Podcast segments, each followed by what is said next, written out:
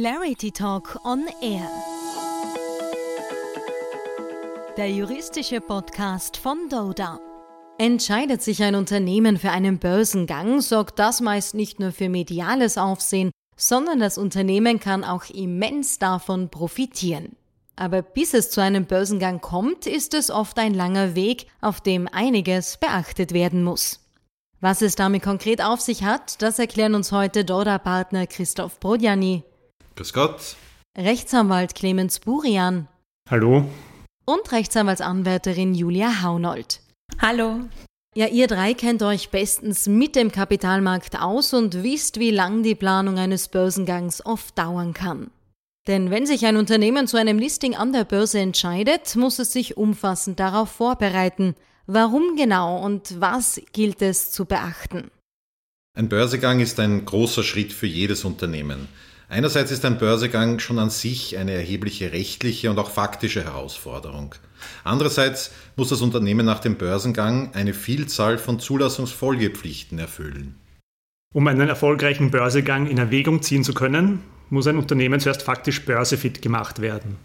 Wirtschaftlich braucht es ein valides Geschäftsmodell, rechtlich können Anpassungen der Unternehmensstruktur, das Umstellen der Rechnungslegung auf IFRS oder die Schaffung interner Strukturen nötig sein, die für die Zulassungsfolgepflichten für die Zeit nach dem Börsegang erforderlich sind.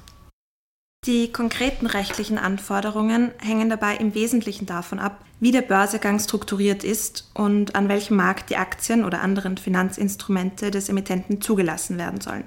In den meisten Fällen wird aber ein sogenannter Kapitalmarktprospekt erforderlich sein. Julia, du hast nun den sogenannten Kapitalmarktprospekt angesprochen. Worum handelt es sich dabei? Was ist ein Prospekt und warum wird es benötigt? Ein Kapitalmarktprospekt ist ein Informationsdokument. Es soll potenziellen Anlegern ermöglichen, sich ein grundlegendes Bild vom Emittenten und seinen öffentlich angebotenen Wertpapieren zu machen, sodass sie eine informierte Investitionsentscheidung treffen können. Damit der Kapitalmarktprospekt diese Vorgabe erfüllen kann, muss er klar und verständlich abgefasst und natürlich auch vollständig sein. Notwendige Informationen sind etwa die mit einem Investment in die Aktien des Emittenten verbundenen Risiken, die mit den Wertpapieren verbundenen Rechte und die Finanzlage des Emittenten. Der Inhalt des Kapitalmarktprospekts im Zusammenhang mit einem Börsegang ist ausführlich vor allem von der EU-Prospektverordnung geregelt. Ein voller Prospekt kann dabei schnell mehrere hundert Seiten lang sein. Kapitalmarktprospekte sind daher nicht mit einem umgangssprachlich als Prospekt bezeichneten Werbefolder oder Infoflyer zu verwechseln.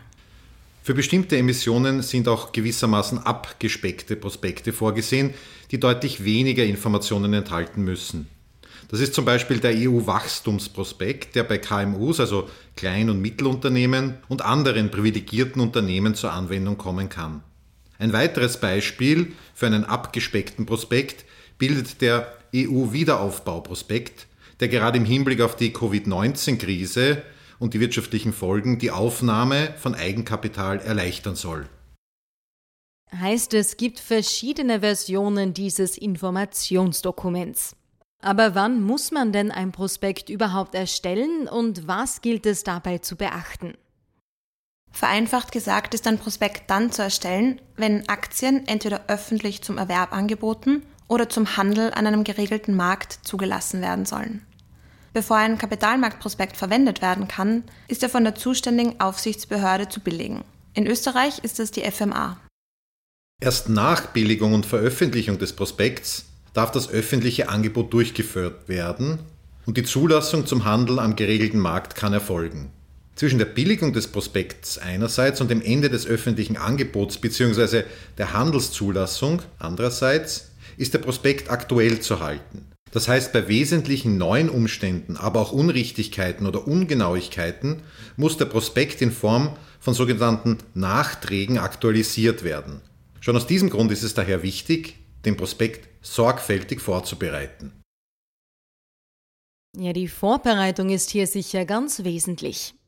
Darüber hinaus gibt es aber natürlich noch alternative Finanzierungsmethoden, wo sich viele Menschen mit oft kleinen Beträgen an großen Ideen beteiligen. Was ist in diesem Zusammenhang rechtlich zu beachten?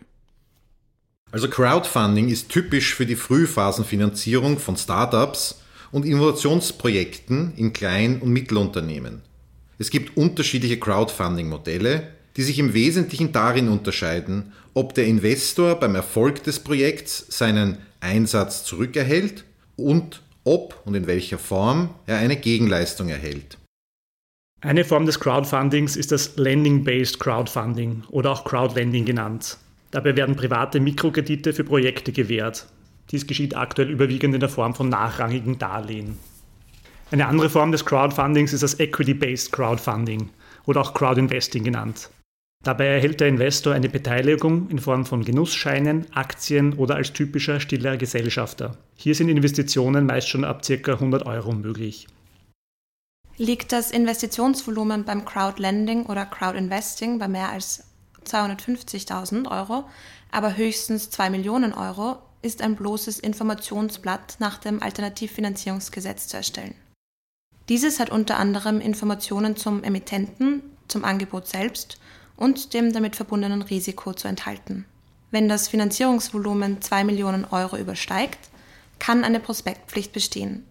Bis zu einem Finanzierungsvolumen von maximal 5 Millionen Euro kommen aber vereinfachte, abgespeckte Prospektformen zur Anwendung.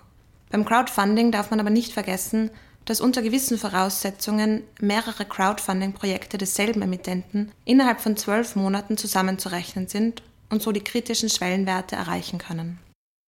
Neben der Informations- bzw. Prospektpflicht sind beim Crowdfunding aber auch allfällige Konzessionspflichten nach dem Bankwesengesetz oder dem Wertpapieraufsichtsgesetz zu beachten.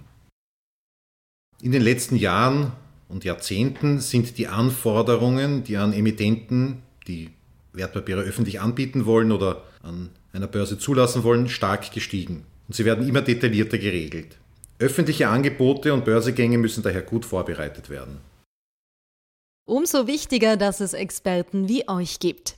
Und der Börsegang ist natürlich nur der erste Schritt auf den Kapitalmarkt. Wie sich weitere Rechte und Pflichten gestalten, das werden wir in weiteren Podcast-Folgen klären. Und in der Zwischenzeit hören Sie doch mal in die letzte mit den drei Personen hinein. Dort ging es um die Manipulation durch Meme-Aktien. Viel Spaß beim Zuhören. Bis zum nächsten Mal.